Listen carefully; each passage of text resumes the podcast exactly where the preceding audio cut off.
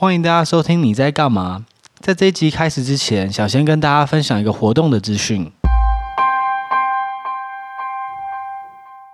哎，表妹，你在干嘛？我看你以前都不用行事历，你现在行事历什么那么多点在上面？嗯，我现在在上 VoiceTube 的 Hero 零元挑战赛。那是什么东西？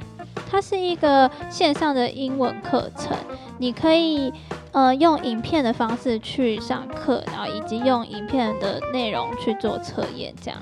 那零元挑战赛是什么意思？零元挑战赛就是你报名了那个课程之后，如果你在它的进度内完成它所有的一些课程的测验啊等等的挑战的话，你就可以是用零元的方式去上这所有的内容。哦，就是完全可以不用付任何费用，把这个课程整个上完。没错，完全不用付任何一毛钱。所以你刚刚说你这个行事历上是排的你上的课程，那这课程不是跟真人预约喽？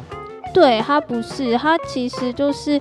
呃，他很厉害，他的形式力是，比如说你一个礼拜三天有空，可能是二三四或二三五，你就把那几天你可以的时间勾起来，他就会按照你那几天的时间去安排课程进度。哦，那么好，因为我一个人，我是一个超级不会安排进度人，我常常就会觉得说我很高估自己的实力，比方说我今天要读第一课、第二课、第三课，再复习一二三课或者四五六课，没错，就完全做不到。对，因为像比如说我在参加这个挑战赛之前，我可能也会觉得说我应该。是要做一本自己的属于自己本人的形式历，去记录我到底上了哪些课，以及我要怎么安排课程进度。结果我用了这个课程之后，发现它就已经有属于它自己的形式历，所以我完全不会忘记说我要上什么课，它自动就会提醒，而且还会发通知给你。那你预约，假设你设定说一三四要上课，是看影片学英文，那还有真人的上课吗？它没有，它全部的课程内容都是以影片为主。那为什么你没有想要选择？因为很多英语线上的平台，像别的呃很多知名的都是主打真人，那为什么你会想要选择非真人的上课，看用看影片的方式呢？对，因为我在呃挑这个课程之前，我当然也有做一些比较，然后呃也有周围一些朋友或是同事也是。比较是用英英语的真人线上课程，但是如果是用那种课程的话，很多都是要是跟外师啊做预约，所以它的时间是会有限制。嗯，啊，那你觉得看影片学英文效果有达到你的满意的程度吗？对，我觉得其实蛮好，因为刚刚说如果是真人的话，他可能会有时间的限制，以及金钱的方面可能花费会比较高。但是用 VoiceTube 的影片的话，你可以是二十四小时你自己有空时间，你去安排，你就可以在那个时间去上课，你就不会有时间的压力。然后在呃金钱上面的话，因为它还有订阅挑战赛，所以你只要在呃时间内达成的话，你就有可能是免费去上这个课程。嗯。所以我觉得它这几个。的评估下来的话，我觉得他可以，呃，让自己更有动力。我觉得跟真人还有一个缺点，可能那个教室他有一贯的教学方式，可能就不会像看影片可以那么多元的摄取不同的内容。对，而且我一开始没有选呃外事的原因，是因为呃，当然我们知道跟外国人沟通，这才是最终我们学习英文的一个很大的一个目标。对，可是因为我觉得说我现在呃自己基础的一些英文单字啊、文法能力可能还没到那么扎实，所以我希望说我还是以最我们一般亚洲啊，或是我们习惯式的一些英文的学习的方式去呃复习英文，以及养成英文学习的习惯。刚好在十一月十八号到十二月十九号这段期间，也可以报名这一季的 VoiceTube Hero 零元挑战赛，有机会可以不用花到钱。push 自己每天增进自己的英文能力，详细说明与九折优惠代码可以在下方链接取得。如果你是一个懒惰又不懂得规划的人的话，VoiceTube 是你一个很好的选择。你可以用它的 App 啊、Web，然后以及用它的行事历等等不同的功能去学习英文。欢迎大家来到你在干嘛的第二十六集。这集邀请到的来宾是钟欣颖博士，他目前在台大生机做博士后研究，研究主题是在植物工厂利用 LED 和营养液去使植物具有特殊的机能。记得在读研究所的时候，常常听到朋友在嘴什么“有种去读博士”之类的话，感觉博士是一件很可怕的事情。钟博在这一集会分享博士到底在做什么。还有许多关于植物的小知识。那我们就赶快开始这一集吧。Hello，欢迎中博来到这个节目。哎，Hello Ham，你可以跟大家介绍一下你在干嘛吗？OK，好，大家好，我是钟博，我今天我现在在台大的生机系，呃，做博士后研究，主要研究领域是关于植物工厂的相关的研究。哎，很酷哎，所以你。大学跟研究所硕士、博士都是跟植物有关吗？呃，呃，基本上是相关的，但是科系是不不一样的。我大我大学跟硕士是读园艺系，但是我的博士班是读生物产业机电工程，所以是工程的科系，所以是两个不同跨领域的一个合作的一个题目这样子。嗯、那可是这两个题目也是非常就是正相关啦。对对，在这个领域上，它刚好是一个交集的一个部分。哎，那我你高中的时候就对生物很有兴趣吗？就对植物啊？其实没有，其实我我我对植物没有什么太大的好感跟反感，就是反正分数到了就填到这个系这样子，也没有特别热爱植物这样子。哎，我也是，因为很像大部分，就是那时候我考职考的时候，我也是从台大电机沿沿路一直往下填，也蛮好笑的。对对对，但 我相信很我们那个年代很多人都是这样。那你后来就是在读完园艺系之后，你有对植物改，一定有某种程度的改观，不然怎么可能继续读硕士？更何况博士？其实是有。我刚开始本来其实没有很喜，呃，就是刚才前面讲的，没有特别喜欢，也没有特别的不喜欢这个这个植物。可是我发现带我去认识它，在读完这四年的过程中，我发现植物一个很有特别的事情是说，它会慢慢的改变。它虽然在那边静止不动，但是其实它是，呃。浸润无声的改变你的生活，或者改变它自己的特性去，去去让你看得到这样子。诶，像什么东西可以分享一下？因为我对植物完全不熟。像譬如说，一个很明显就是我们刚开始的植物种到土里的时候，我们都它慢慢的根在长或叶子在长，其实你没有什么什么样的感觉。但是它长到一定大的时候，它的根会包覆着整个土壤，然后甚至你可以把土壤都抓起来，然后。所以说我我第一次觉得说，哎，哇，原来它是是有在生长，是个活的东西，而且是在改变这整个环境的，是是很不一样的。嗯，很酷哎，哎，园艺系，所以说在园艺系的过程中，你应该有学会很多照顾植物的方法，这样说正确吗？对，所以园艺系有蛮大一部分是在教栽培的部分。我们会教栽培，就是，呃，栽培其实这个字是有点人工的词，就是自然野生的植物是不会特意栽培的。哦、所以说你，你你可以看到园艺的“园”那个字是把。中文的造字就是个围墙，嗯，然后里面种东西。哦，OK OK，对对对，所以说其实园艺园艺系这样的跟，所以说可以跟大家分享一下，说跟那种自然科学系其实是有个基本上的分野的不同，是我们很强调是人工去去做某 do something 某对自然对植物做某某些事情，而不是像。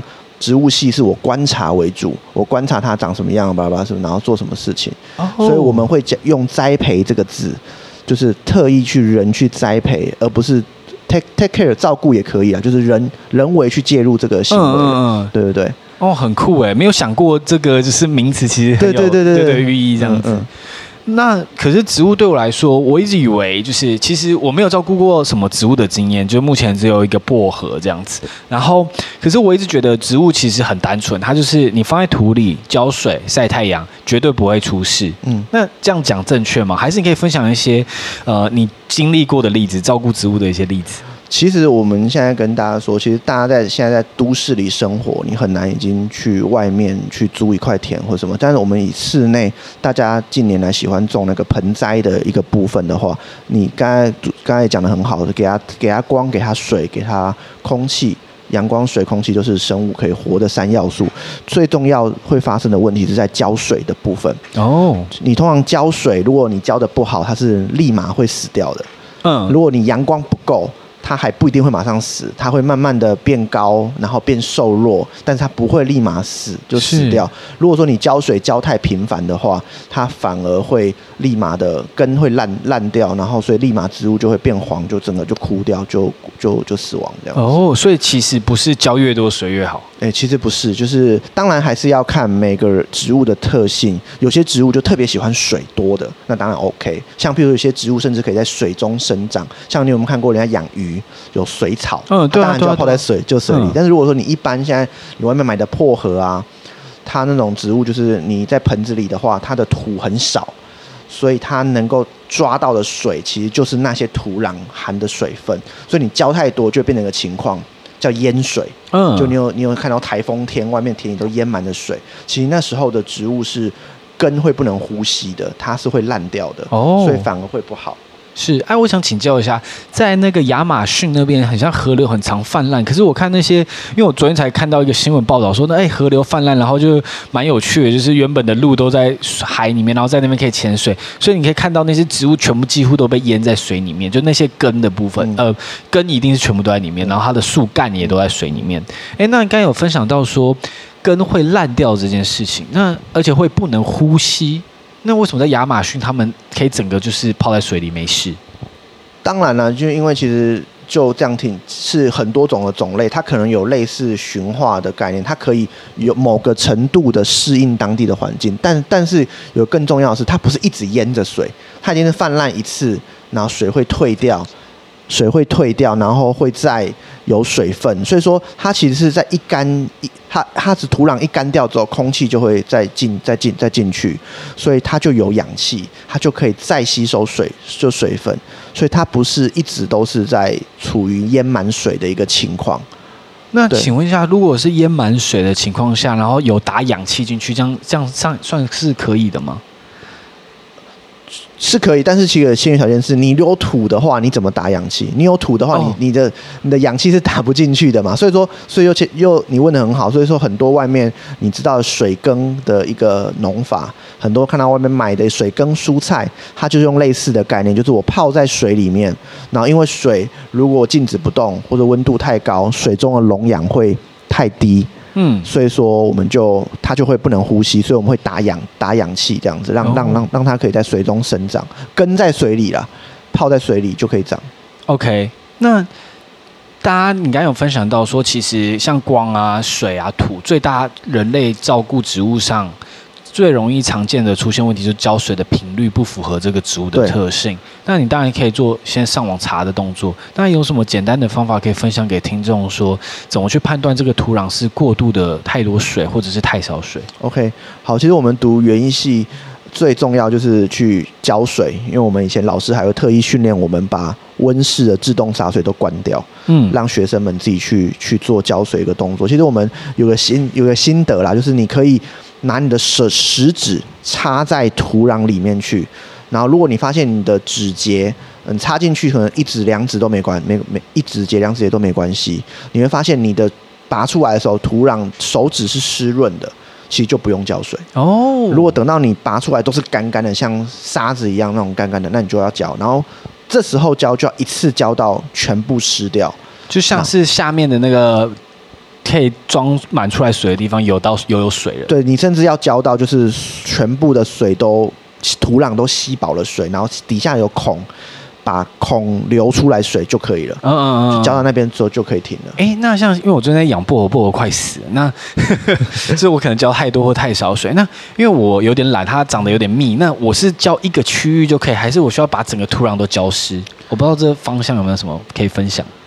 还尽量是把整个土壤都浇湿，因为我刚才提到，就是你，我希望土壤是整个有吸饱水的，因为我们刚才提到前面有提到说，哎，植物的根是会把土给包起来的，所以它其实因为你在盆盆栽的时候，它长长长长长到那个。做做浇盆，它会转弯，嗯，它就会一直转，它一一它会一直绕绕圈圈，对，所以说你你就算是表表土的水，它还是可以吸得到，是，所以说我是希望是整个土都、哦、都是 OK，那可能是我太混了，我都浇单边，因为我想说啊、呃，反正因为其他都被盖叶子盖住了，我就浇单边就好了，尽量是希望是都浇都浇完。那像我那时候，你读完大学之后，读完园艺系，我去读硕，像我对我而言，我去读硕士，是因为我大学毕业之后，我还是不是很清楚我要干嘛。可是，当您这边就是去决定要读博士，这应该是一个很重大的决定。因为我在硕士也是常听到说，哎，读博读博，感觉是一个人生一个很大的转捩点。嗯、那为什么你会去想要选择继续读博士这这个？也可能又会回到就是我小时候的。就是可能跟我的梦想也有可能有一点关系，因为我以前的梦想是当太空人，嗯太空人很难嘛，在台湾小小小时候根本不知道太空人就很酷啊，去探索探索外面，然后就是看了又喜欢电影，就看很多电影，就发现说太空站一定会有一些会一定会有科学家，一个科学家一定会有就是种植物的。种植物科学家，尤其是在太空这样的环境里，要种植物必须要用到人工光的部分。然后，所以说我当时就对，呃，像譬如说，因为我当时的园艺系在那个年代还没有这么流行所谓的植物工厂这样的概念，但是我们很常使用一个设备叫植物生长箱，嗯，就是我们把植物关在一个跟个冰箱一样大的东西里面，塞满了灯管。在里面种东西啊，我就很高兴。我说：“哎，这个很像是我在电影里看到的东西。”我就很高兴。我就说：“那我要，我就跟老师说：‘哎，我想要做在这个箱子里做的研究。’反正我不知道什么，反正我不知道什么研就研究了。说好好，那你就做来，就用这个箱子做给做苗的研究，就是植物的苗，就小苗就就好了。因为小苗很小，所以很适合放在那个箱子里，就就里面。所以就是从这样开始的的，就觉得很有兴趣，就继续做这样子。”所以你本身就是对于刚刚听起来，你对做实验这件事情抱有巨大的兴趣，可以这样说。哎、欸，可是像做实验的话，我个人觉得就是蛮呃重复，然后蛮冗，而且要等很多的时间才可以得到一个结果。那那个结果往往不是你自己满意的结果。那你自己有没有可以分享一下，就是你很挫败的时候，然后是怎么样去克服这个低潮的吗？呃，我给大家建议，对我而而言，就是我那时候很挫败，就是我在读博班的时候，就是我最后的几年，就是我真的是为了投为了投稿，那种卡住我非常久时间。其实我那时候也是就想说，哇，怎么投稿都这么困难，就是投投不过，然后到底是不是就甚至怀疑自就自己这十几呃十年来的相信，就是哎，我觉得大就大家也说，哎，你很适合做研究，你很。你很适合走这条路，或者你很适合至少做实验是你没有问题。那为什么读博拿到一个学位这么困难？这样子，然后甚至是当时也很多的，也不知道为什么的，就是反正就很容易被被否决掉这样子。然后我那时候给自己的，其实那时候救我的反而是植物，因为我那时候就给自己一个时间，就是啊，因为其实你也知道，到后期就是在写文章的时间是占比较多，做实验其实比例是拉少的。所以，我那时候就是已经没有要做实验了。我强迫自己每个月还是要去种东西，嗯，去种植物。所以我那时候是给自己的心，那就去种东西吧。如果当你不知道要做什么的时候，植物自己会告诉你它需要什么，或是你的未来要怎么怎么怎么怎么走。所以，当我去在种东西的时候，在照顾的时候，就有发现说。我当初没有写文章的盲点跟漏洞是我没有想到的，是在这样的过程中，因为植物在生长就像 baby 一样，它是需要你去，刚才前面讲的栽培是需要你去照顾的，不是像也像就放在那里就会长。所以当有个生命在那里的时候，你就会一一直一直去想办法让它下一些处理条件，让它变更好，或者是说让它。有一些怎么样的行为这样发生，就是我觉得低潮的时候，我都是去种东西吧，这样子。嗯，感谢你的分享。你刚刚聊到那个太空之，我突然想到那部电影，就是那个星际任务吗？还是什么？就是在困在火星上的那个，也是植物公司。对对对，我我当时在那个看到电影的时候，我差点没从电影院椅子上跳起来。我就说哇，太棒了！就是我那个我想要做的事情，或者说当然没这么没这么厉害，就是说哎，好像是我小时候的。梦想在这个电影上呈现了，然后也很有趣的是，是在这个领域的很多大佬们，就是那种找我们很多的前辈们，在演讲的时候都纷纷用到这部电影的照片。哦，对，就是我其实真的是大家都有感受到，呃，这样的一个很像梦想成真吧，就是电影帮我们实现。当然，电影里面有很多虚构的成分，不过就是大家看到那个画面是很震撼。对于我觉得震撼点是在于说。你更认识你自己的研究的价值，就是那个生命的意义的价值是在那一刻发生的。就是你知道说你做事是有意义的，你都要，我觉得要很常去追寻你工作或是你人生的某一个点，然后一个 moment。就是我我很常称为这叫做，我很觉得很就很像是那个大家爱看英雄电影的那个 moment，就是 hero moment，就是英雄的那一刻，嗯，那个时刻，就是你会特别受到感召，你就会继续去做你做的事情。哎，那你可以形容一下你的感召那一刻吗？就是就是就是我会觉得说哇，就是你常常你读自己读研究所，我觉得大家读研究所或者读都会很大的疑问，是我干嘛要做这件事情？就是我根本不晓得。我我那边写程式写老半天，就为了 run 哦，没有 bug 就好，就很高高兴。到底要做什么？所以我觉得那部电影给我的一个点是，可能已经心中种子埋下去，你大概已经知道是那个。可是它的呈现那一刻，就是在那部电影就是在讲马铃薯在发芽的那一刻，你就感觉到说你的生命或者你种的东西是可以养活人的，而且可以救人，或是可以嗯讲远一点，是你可以改变这个人的人生。那如果没有那个马铃薯，他就死掉了。是，我觉得那个是，所以说我，所以我以前有个体会啊，就是说，你有没有觉得医学院跟农学院都分在同第四类组？嗯，所以其实当医生跟当农夫是很是很像的哦。你有没有觉得？我没有想过这个问题。对啊，因为医生是得到病之后我去救你嘛，可是农夫也是啊，是你还没得到病之后，我提供很营养的东西给你去吃，就是治胃治治病于未病嘛，就是。在你还没有发生病的时候，给你一个很健康的食物，或是很没有农药，什么一些很好的食物给你吃，你人自然就比较不会生病。所以我认为医生跟农夫其实是个很像的一个一个职业，只是他用不同的方式去表达同一件事情，这样子。我觉得你刚才讲的电影超有趣，因为你讲到那个电影的时候，我完就是你讲到说那部电影的重点就是在发苗那个瞬间，对，哇哦。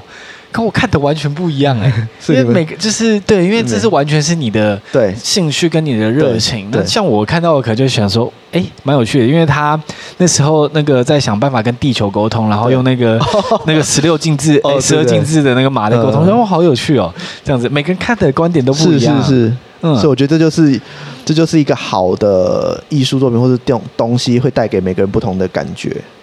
那你刚刚有分享到就是读博班还有硕班这件事情，因为我本身是就是硕士毕业，可我一直觉得就是我我一直是这样子认为，就是我硕士毕业之后，哦，博班就只是我硕士的延伸，只是再把我的论文发到再做得更专业，做得更专精，然后发到比较知名的期刊，这叫做做读博班。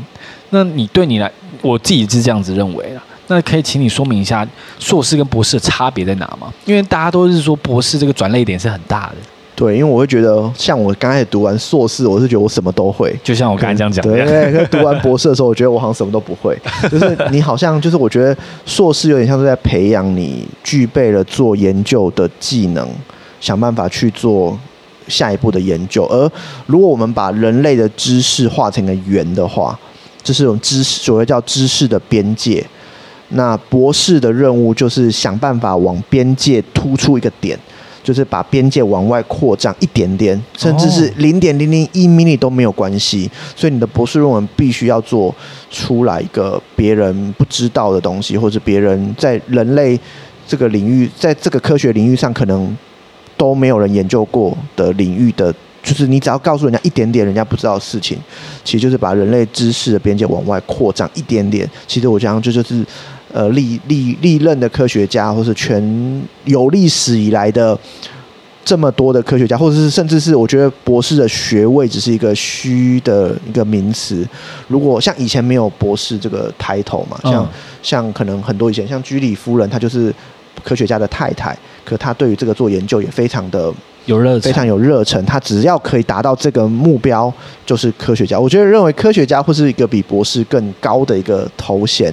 博士是授予的学位，现在很多人没有博士，可是他也也很很多尝试在做这个，所以我觉得他就已经有达到那个目标，你那个嗯呃那个那个范畴了。我觉得就已经很好。嗯，我刚才讲，你刚才讲到就是说往这个。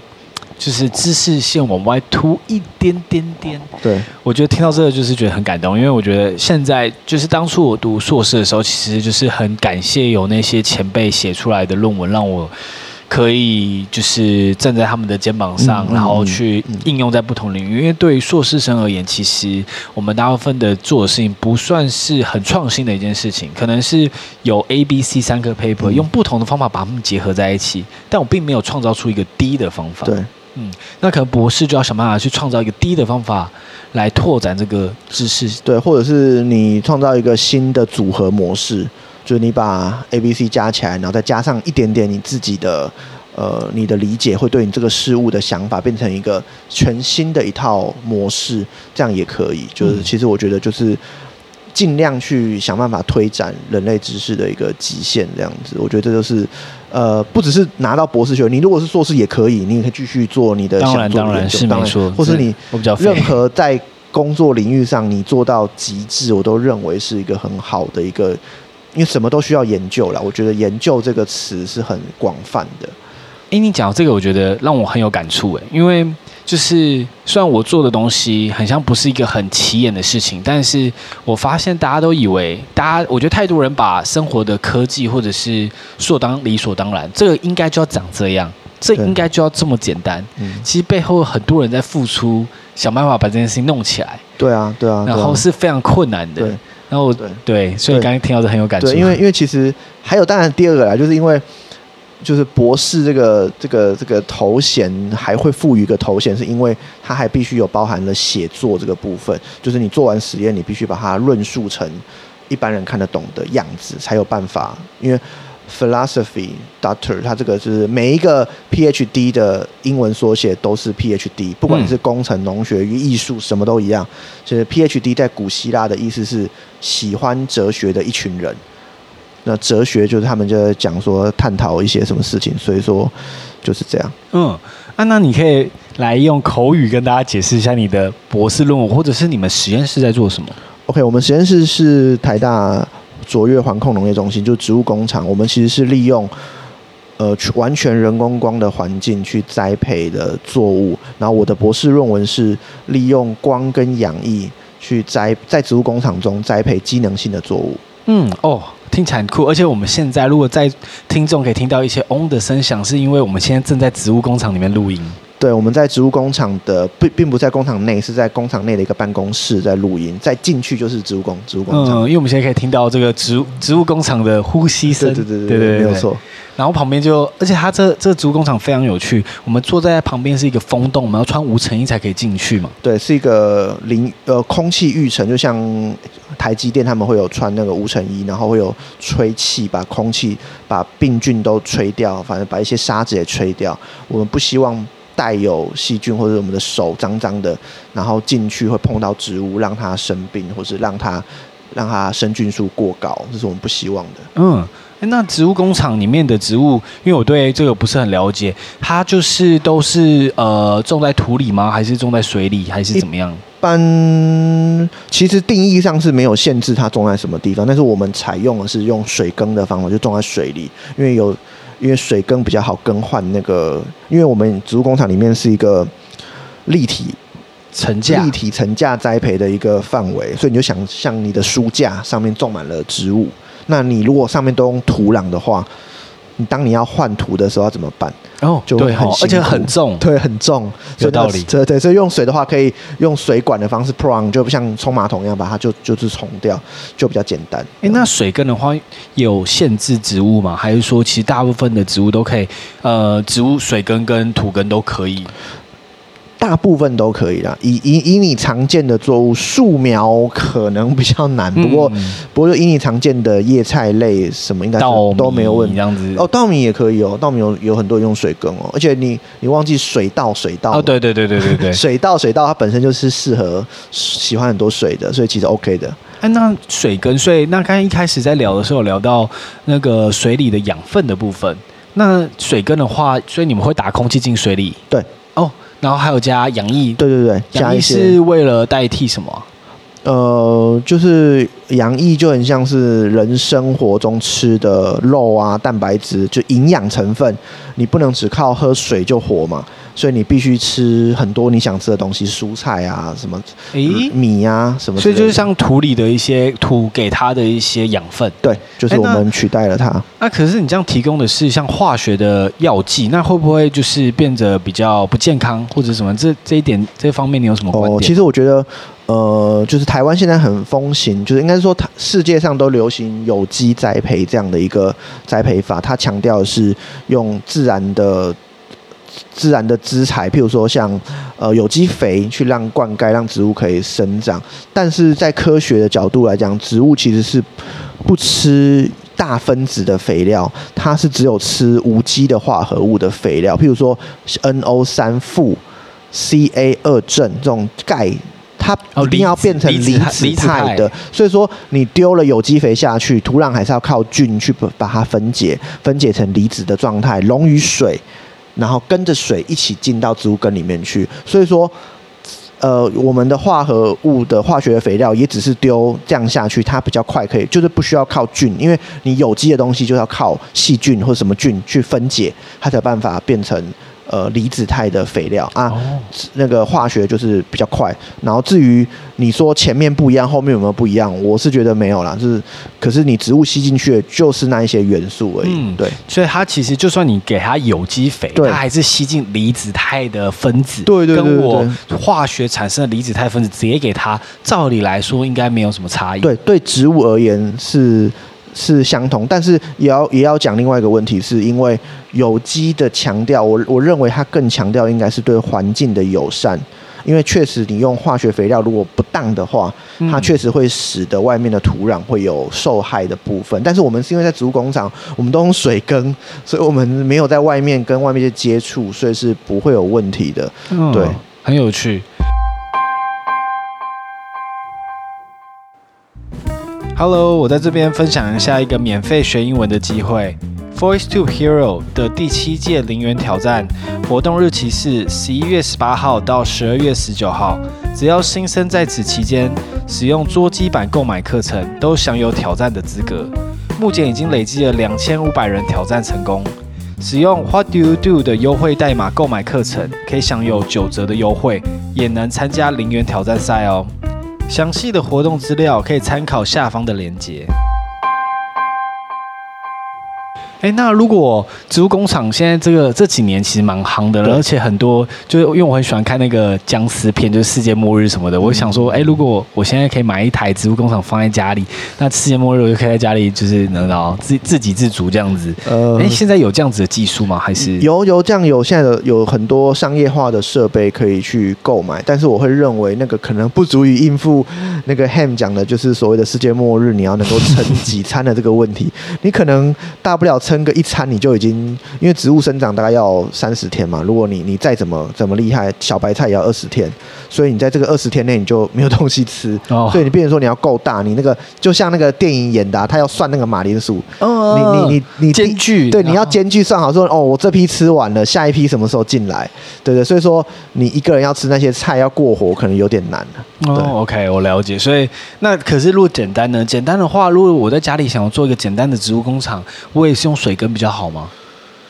如果家庭的话，我甚至如果你不需要立体化的话，你用盆子也可以啊。你用土壤，你只要把你的破盒的小土壤加上 LED 灯，嗯、我就补强它的灯。欸、其实就 LED 灯，那 LED 灯，你刚刚有提到植物工厂 LED 灯，它就是二十四小时这样打着，它让子不断的长，不断的长这样吗？没有啦，其实植物需要休息啊，因为我们对对对，其实植物需要休息，它需要有。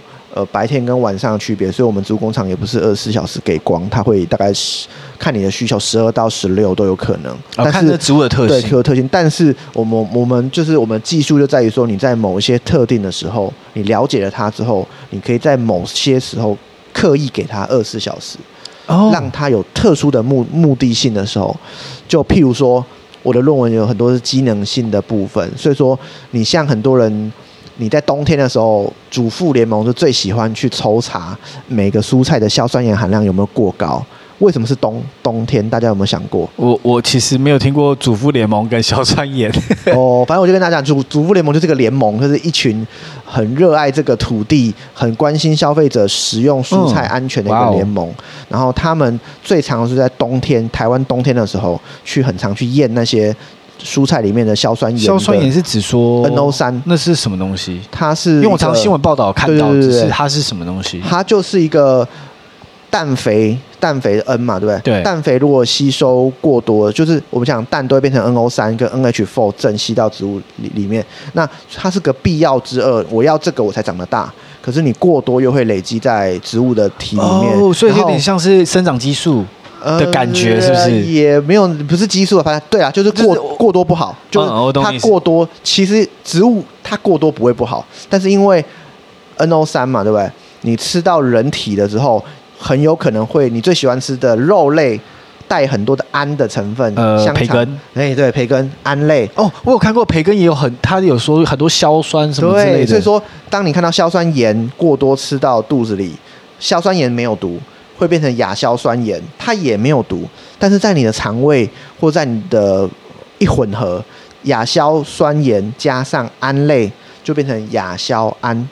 亚硝胺就是欧盟认定的一级致癌物。哦，对，所以所以主妇联盟长期在推，在那个规范，在期望可以限制这个量，就是蔬菜每一批的量不要超过欧盟其实有标准，大概三千 ppm 左右的量。所以说又回过头来，为什么是冬天？因为冬天日照比较不够，在台湾，嗯，它没办法代谢掉那些硝酸盐。哦，所以说你代谢不掉，你就会。丢在累积在植物的体内，然后人吃进去之后，对比较不好，就是几率上比较不好。那所以说，我们刚刚回到说，为什么我们可以二十四小时照光？我们希望强迫它把那些代谢掉。哦哦，好棒！哎，植物工厂感觉很厉害，因为我这样子出货前可以让它照一个两四十八小时，然后让它排一排，对对对对对对对对，就是因为所以这就是为什么。外界比较难做到，我们可以做到的部分，就是就是这个原因。那我假设我是一个平民，我先想要去买植物工厂的植物，我要去哪里购买到？因为我该听到这样子有点想买。来台大啊！哦，台大来台大有卖，因为我们我我们这个中心也是有，我们是卓越环控农业中心，其实我们有负责一一定的教育的教育市场的目的跟意义，所以我们每个月呃每一个礼拜会大概生产二十到五十包的蔬菜，嗯，是我们植物工厂的菜，在我们。台大的那个是楼下农产品展售中心，哦，就是那个卖牛奶那个地方会有卖，我知道。对，台大的植物工厂的蔬菜，所以大家可以去购买。而且我们的蔬菜是大概可以讲是植物工厂这个等级生产出来的菜，是我们算是最便宜的。嗯，因为我们没有 我们没有盈利嘛，所以说我我们是很低的价格跟大家去贩售的这样子，所以大家有兴趣可以来台大购买。那你自己的研究部分是关于呃，可以在特定的讲一下，详细的讲一下是说关于什么的吗？哦，像我的博士论文就是主要就是。做机能性的蔬菜的部分，其中有一个例子就是我我做了叫低钾的一个蔬菜，就是因为台湾很多的人就是有肾脏病的一个风险的问题啊，肾脏病你到后期的话，你就会限制很多的饮食的部分，其中有个叫做低低钾饮食，就是我一天摄取的钾含量不能太高，然后呃，台湾六十岁以上的男性一天摄取出的钾含量最高的大概三十八。是由蔬菜所提供的，哦，所以我们的钾大部分都来自蔬菜。呃，单一品项，啊，单一品项，单一的项目是由蔬菜的，所以所以说很多医生就会建议你说，哦，你就蔬菜，你就把它烫熟，烫很烂，然后用油炒过，让它尽量的，就是烂烂的这样子，就钾会随着那个水跑跑走，就是这有两个，吃太多钾了，对，不要吃太多钾，嗯，就是希望你降把钾降低一点。那这样的话。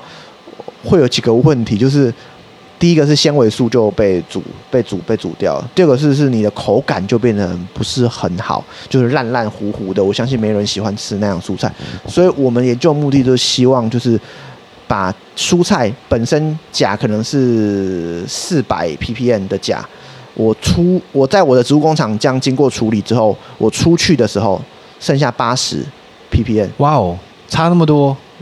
对，每升等下，每升八十，对，每升八十 milligram，对，是没有错，每一每一百公斤八十 milligram 啦。我刚才单位有点搞搞搞搞错，不过就四百变八十啊，这样子，嗯，大概是这样的，就是我要 decay 掉八十趴的钾。是。那如果说你在想，你我买到一颗是本来就已经 decay 掉八十趴的钾，我就不需要经过那个烹调啦，我就可以直接生吃，我又可以同时吃到植物的营养素，我又可以吃到纤维素，我又可以有保有口感，所以我们是希望给。更多人新的一个选择，这样子，嗯，很棒。所以刚才排钾这部分，也可能是透过光的时间跟氧液做调整吗？呃，我们是透过养液的调整，我们透过养，刚才光也要给啦，是没有错。可是主要的这个因子是在我们调整出一个适合的配方，让它去可以兼顾生长，又可以排掉钾。哦，这个很有趣的实验呢，感觉帮助到蛮多人的，就是是希望可以提供他们比较好的生活品质，就是多一个选择啦。但当然，如果你喜欢吃煮熟的菜，你你也可以吃啊。然后你要选择吃生菜，也可以选择啊。所以就是看你的生活。对，我们希望可以造成他生活品质的提高。嗯，谢谢你的分享。那如果就是像我对于植物啊，本身就是嗯，把它太当理所当然的存在。那你自己是怎么欣赏植物的？因为你刚刚有分享说你在写论文的时候，你遇到蛮多的挫折。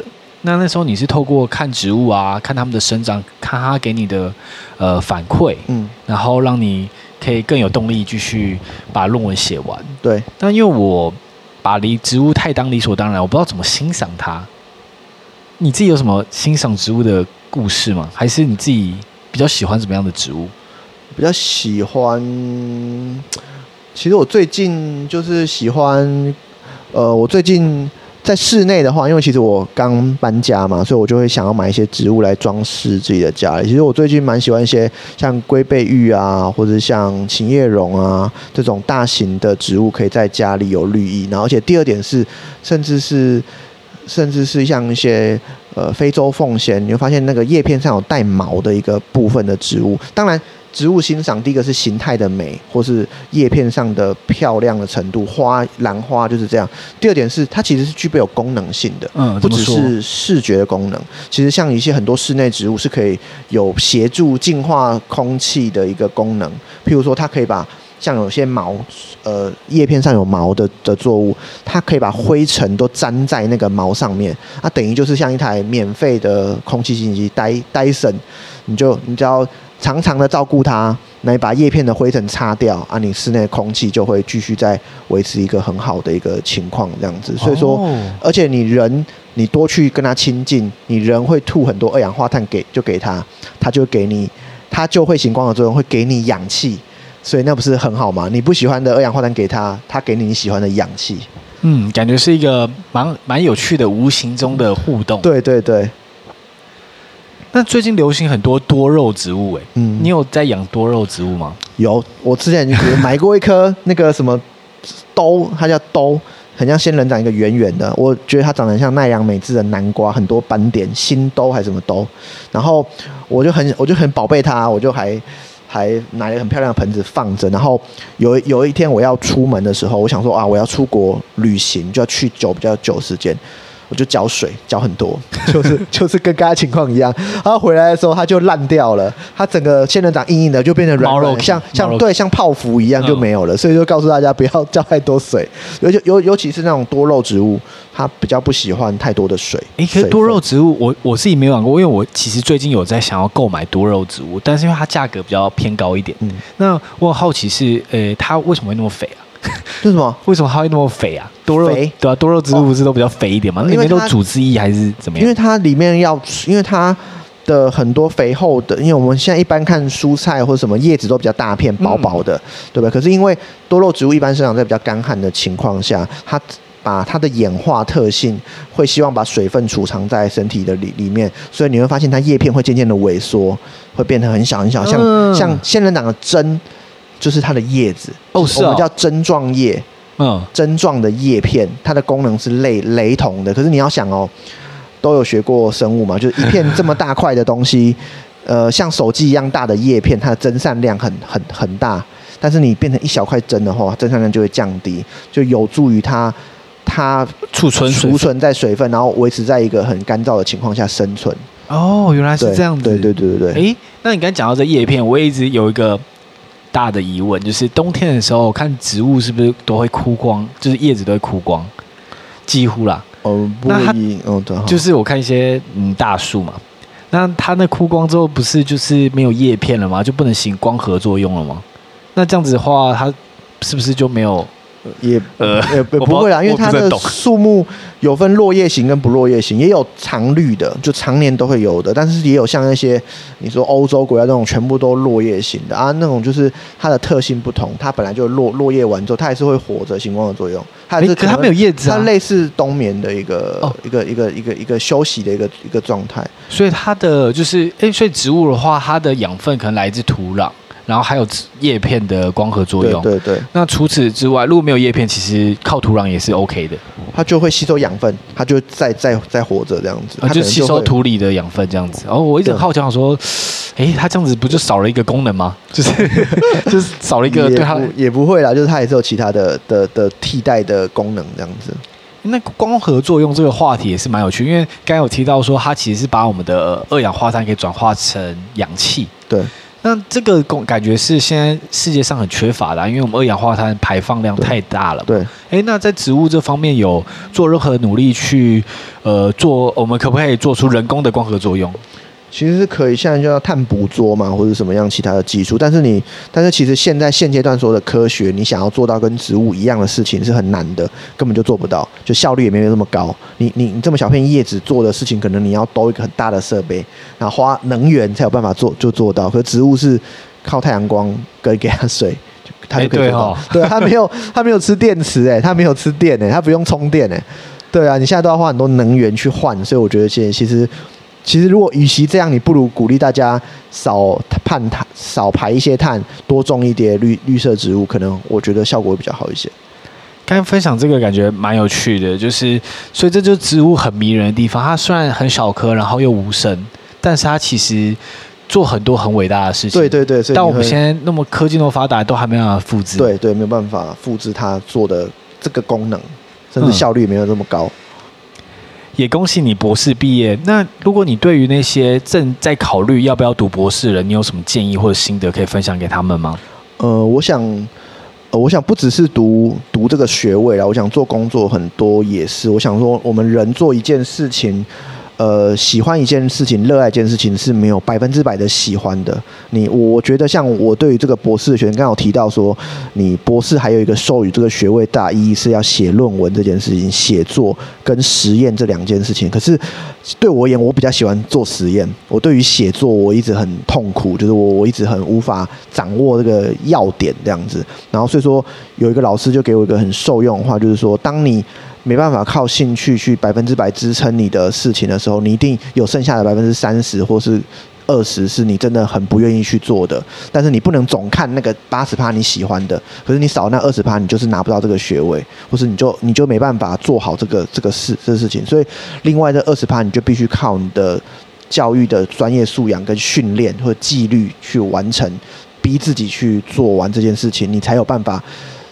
当你痛苦完这二十趴，你才有办法享受你另外那八十趴你有兴趣的工作。我相信每个人生活都是这样，你不可能工作八小时，每一分钟你都很高兴的。你一定会有讨厌某部分，但是你喜欢着某部分。但是我认为不能偏爱那一部分，但是你必须要有纪律、有素养的把那二十趴痛苦先做完，你才有办法去享受那另外那个八十，还有才会做得更好这样子。好，感谢你今天的分享，分享你的博士心路历程，还有很多植物的小知识。那接下来我有准备一些问题，是会问每个受访者的。嗯，如果你能回到大学毕业的那一天，你会对自己说什么？我会对我自己说，不要忘记你最初感动你的那一刻，就我想到那个英雄时刻，那个那一刻的那一个你，你这个你自己，就是你不要忘记了你这个自己，而且希望是你未来也会。会也也，我希望我未来会成为就是那个我喜欢的那时候那个喜欢的自己，而不是慢慢的转变成我可能我讨厌的那个那个人这样子。嗯。你自己有什么喜欢的书，或者是会分享给别人的书吗？我其实很喜欢一本小说，叫《强风吹拂》。就是它是一个日本的小的小说，是一个叫三浦紫苑的一个作者写。他主要是在描写跑马拉松的人的一个心态。就是说，呃，它里面讲到一句话让我很感动，是如果你都追求速度的话，那为什么不去坐飞机？你要用跑的哦，代表你心里一定放着个什么东西，坚持你跑到终点。就不要一昧的求快，也不要一昧，因为马拉松选手很多就是说哦，我今天跑一公里，我要几分钟以内，几分钟以内。可是如果你你你只在意那个分钟的话，我我骑脚踏车啊，我骑摩托车啊，那不是更快？所以你一定不是那个时间是最重要的事情。跑马拉松最重要的是是或是嗯走到终点，一定是你心中放了什么最重要的事情，你带着它一起用的双脚跑到最后的终点。我认为这是我希望给大家看的这个，我觉得这个这本小说非常的好看。那如果能回到大学，毕大学开堂课，你会想开什么样的课？我想开厨艺课，就是教大家煮东西。为什么？因为因为我以前就是像你讲的，是大学那个高中，就是不知道要填什么科系，按照分数往下填嘛，所以我就对植物我也不是很喜欢。我也是，你也知道，我们都被保护的很好，都不用下厨房啊，所以发现妈妈都比你懂植物，是为什么？是因为。你市场买那些食材，你那些东西都是你最好的教材。就是你哦，台湾冬天吃什么萝卜，夏天吃什么水果，什么甜瓜啊？我相信很多台北市的孩子可能搞不清楚，为什么今天这个时间要吃这个东西。对对，这就是四季，这就是生活。我会认为这个食物跟。吃到肚子里的感动，跟你会就你就会知道说它怎么长在这个时候的，你会了解这个这个这个环境的变化。我觉得这是最好的一个，就你吃到肚子里就知道说你今天要种什么东西这样子。所以我想开厨艺课，如果在园艺系开的话，很棒。因为我真的也是刚你讲到我的点，就是我很多东西都不知道这是长在树上还是长在地上。对，所以说所以说你你如果说哎、欸、你你看到今天萝卜买来的时候不是。人家处理好一块一块，而有皮呀、啊，有土啊，上面有土，应该不会有，有点叶子啊的时候，其实我会觉得说，会带给你更多不同的刺激跟启发。嗯，那你觉得你有什么做过最好的投资在自己身上吗？像对我来说，我可能是花时间去听别人的 podcast。我觉得最好的投资就是，我觉得反而不是向外寻求什么东西，我觉得反而是向内。找到你自己真正的喜欢什么东西，或是就是你你你你崇拜的偶像也好，你崇拜的背影也就也好，因为像我常常会觉得说，我会一一路追求到现在，可能是我的我的我的面前站了好多很美的背影，他一直带着我往前走。看到像我的指导教授，他就是从长期在做这个研究，或者我的父亲，或是你崇拜的人都好，就是我希望，就是当你。我觉得反而是内心的寻求最好投资，反而是你多看一些书，看一些书可能是最好的投投资你自己，就多读点书。然后我觉得反求你的内心最美的那个时刻，或者你想追寻的是什么，我觉得是对自己最好的投资。